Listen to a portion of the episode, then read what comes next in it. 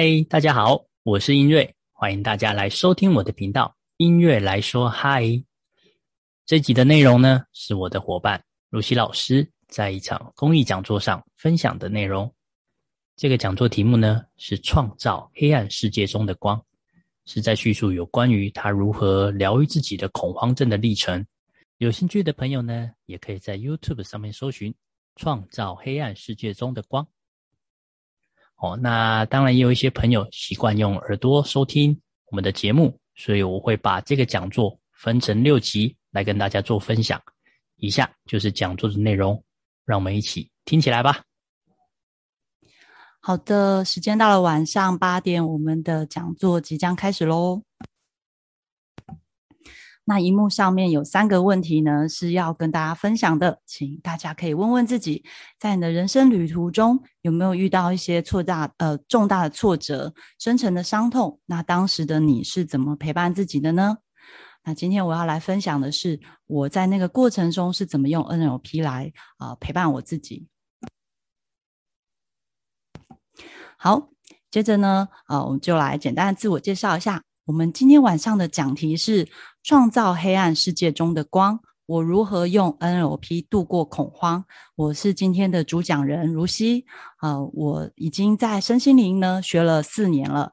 然后，呃，我所有的。呃，就是呃，所有的文字记录跟创作呢，还有神奇的体验跟奇妙经历，都记录在 FB 粉丝团“如溪的奇幻旅程”，邀请你沿着文字，听着故事，进入我的世界。那我们今天分享的内容呢，呃，就是会分成四个部分。第一个是我与恐慌症啊，就是前面呢，就是会提到我们的缘起跟觉察。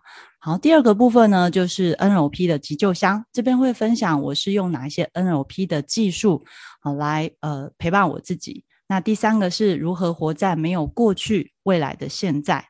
第四个就是如何用 NLP 创造出黑暗世界中的光。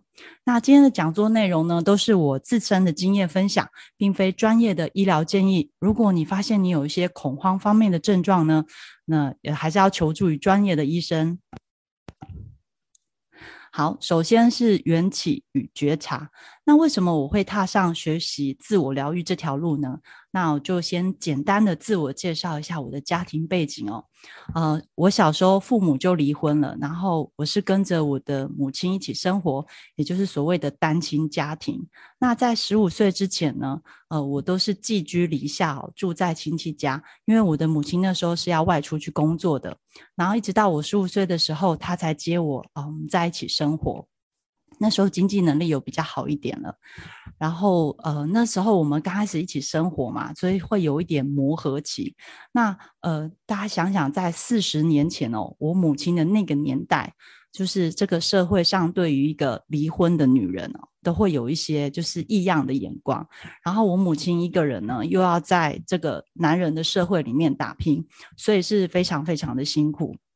然后他也是一样，要跟男人一样，就是要应酬啊，要喝酒啊，所以常常就是回到家的时候，就是拖着疲惫的身躯，然后回来，然后看到我他的小孩在家里，然后就会看成绩啊，看功课啊，然后如果我的表现是不如预期的话呢，那就会进行打骂教育哦，因为那个年代打骂教育其实是很正常的，呃，就是望子成龙，望女成凤，但是。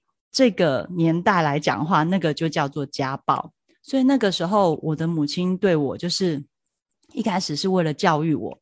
但是大家想想啊，一个女人在外面工作那么辛苦，回到家看到小孩子又不听话、不成才，那她在打我的时候，是不是也会把她白天受到的一些委屈或是愤怒，在打的过程中也会施加在我身上？所以他的那些语言暴力跟肢体暴力，对我来讲是一个很大的梦魇。然后那个时候，因为他一个人在外面工作很辛苦，所以也引发了他身体有一些疾病，就是有心脏病跟高血压。然后那个时候，就是有时候晚上的夜，就是夜晚里，如果他不是在打我，就是他的心脏病发作不舒服，我要叫救护车送他去急诊。然后这时候我们送他到急诊的时候，因为只有我嘛，我们母女相依为命，所以在急诊室的时候啊，那个那个急诊室的那个门帘拉起来，就只剩下我跟我的母亲，然后我很害怕他会死掉，很怕他会失去他，因为在我的那个小小的世界里，我的母亲就是我的唯一。那时候对我来讲很痛苦，因为我如果他活着的时候，我就是被家暴，然后我很痛苦；可是如果他快要死了，我又觉得很孤单、很害怕，因为那时候才十十五岁，所以会对我对我来讲，失去我母亲就是失去了世界所有的一切啊！等到我长大之后呢，我自己也有两个女儿了，然后我发现说，我在教育这两个女儿的过程中，使用的还是从我妈妈那边学来的，就是我只会对他们打骂，然后就在有一次我在打我的女儿，然后我就看到他们。惊恐的眼神看着我，很害怕，然后也不敢靠近我。我就突然发现，天哪！我怎么在复制我的母亲？而且是我最厌恶、最恐惧的那个部分，居然重现在我的身上。这时候我在想说，不行，我不能再这样下去，因为这样下去我会失去我的女儿，就是失去那个亲情。但是我该怎么办呢？我想我没有办法改变过去，就是小时候被家暴的那一段期间。我也没办法改变我的母亲，我能改变的就是我自己。那我该怎么改变我自己呢？就是学习知识，学习知识会让我们改变，会让我们成长，会给我们力量。所以呢，那时候我就呃上网搜寻了一些资讯，于是我就开始接触了呃我的第一个呃应用心理学 NLP。这门技术，然后非常的感谢宇宙让我遇到的第一个老师就是 Hogan 老师，他是一个非常的专业，而且非常的呃，就是有善心的。你看他现在都做这些公益活动，而且连续做非常多年。然后我就追随了老师开始学 NLP，这就是为什么我会踏上这个呃学习自我疗愈之路，因为我想要改变自己，我想要终止这个呃家暴的恶性循环。好，那么为什么又会有恐慌症这件事情呢？这一切到底是怎么发生的？那前面有提到，就是我前面都是在学习哦，NLP 啊，一些啊萨提尔啊，一些心理学的技术。那个时候的我是着重在认识自己、了解自己，然后一直到学了四年多，到今年二零二一年的时候，我开始觉得，哎，我准备好了，我可以打开那个原生家庭的创伤来进行疗愈。然后今年刚好就是一个好朋友秀凤，他就介绍了我们家族排列这门课。当时我们还有好几个朋友都一起去上。那家族排列，呃，这门课呢，呃，没多久我又因缘际会的又接触了萨满疗愈，所以呃，我在创伤疗愈的这个部分呢，在今年就接触了这两个。那现实生活中的考验是什么呢？刚刚前面两个是疗愈的部分，现实生活中的考验就是我妈妈今年她刚好又遇到濒临死亡的一个状态。那各位，你看一下这个时间序，从三月十五号到四月二十三号，我大概在一个多月的时间里，我就经历了这三个非常大的情绪起伏。因为你在疗愈的过程中，像加牌就是会大哭啊，然后崩溃啊，然后萨满疗愈也是，呃，我做的是呃找回灵魂碎片，那个过程中真的也是情绪起伏非常大，而且我才过三天，我妈就就是。进急诊，然后动手术，进加护病房，所以那对一个人来讲，他是在一个多月的时候就受到非常大的情绪冲击，这也可能是引爆我恐慌症连续发作的原因。那我们先来谈家族排列。哦，对，在谈这之前呢。呃，想要跟大家询问一下，你们有听过家族排列的，请在聊天室帮我按一。然后，如果你有看过，呃，体验过萨满疗愈，请帮我按二。如果全部都有的话呢，嗯，就一或二。如果你都没有接触，就帮我打个零，就表示你没有接触过。OK，好哦。诶，家族排列蛮多人知道的，那萨满疗愈还好。然后也有人完全没有接触过的，嗯，完全没有接触过的啊，因为我今天没有要介绍这两门技术哦，所以大家可以好奇的话，可以呃上网 Google 一下家族排列跟萨满疗愈是哪些。那我今天会怎么谈这两个疗愈呢？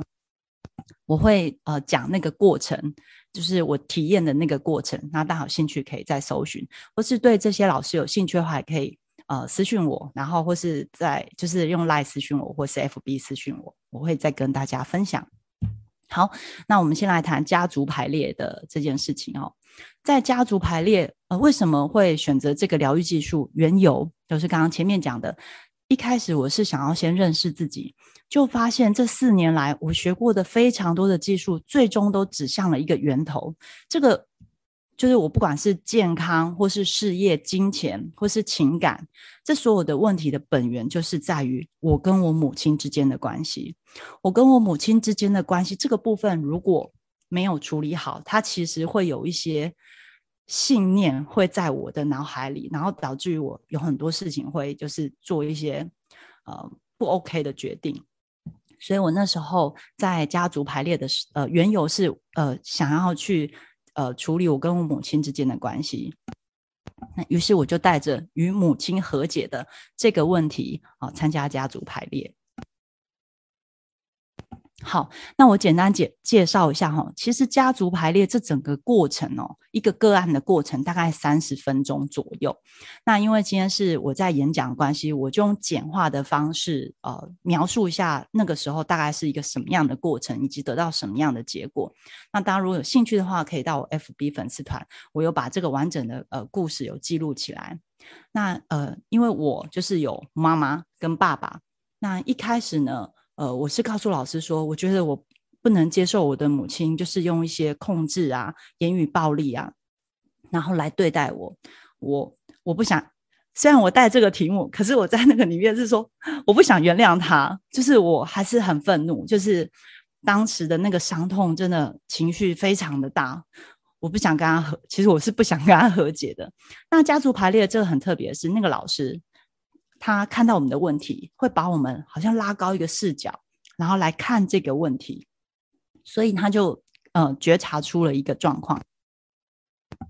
我的父亲那边的家族有一个死亡能量，然后所以我的母亲呢，她是用呃这些我没有办法接受的方式，就是像控制的方式，来留住我不被死亡的这个能量带走。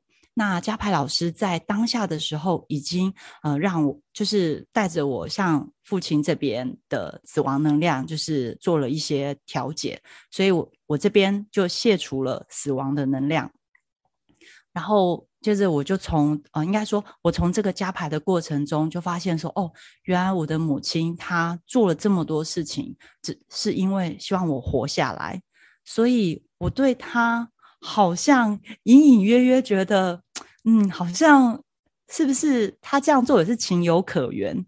就是拉高视角再看这个问题啊，好像也是情有可原。然后那时候做完之后，老师有说：“哎，那你的回家功课就是要跟你的内在小孩连接。为什么呢？呃，我卸下死亡的能量，然后在那一场加牌里面也跟我的母亲就拥抱。但是我对于十五岁的那个时候的自己，就是那个内在小孩。”还是很陌生，我觉得我我我不太懂他，然后老师就说：“哦，那你回去就呃多多跟你的内在小孩连接，你可以呃就是多陪陪他，然后说爱他这样子啊。”我就哦，这就是加牌部分就结束了。但是加牌部分结束之后，我觉得在这个问题上面，潜意识虽然松动了，了解说嗯，母亲是为了让我活下来，但是表意识其实还是不太能够释怀。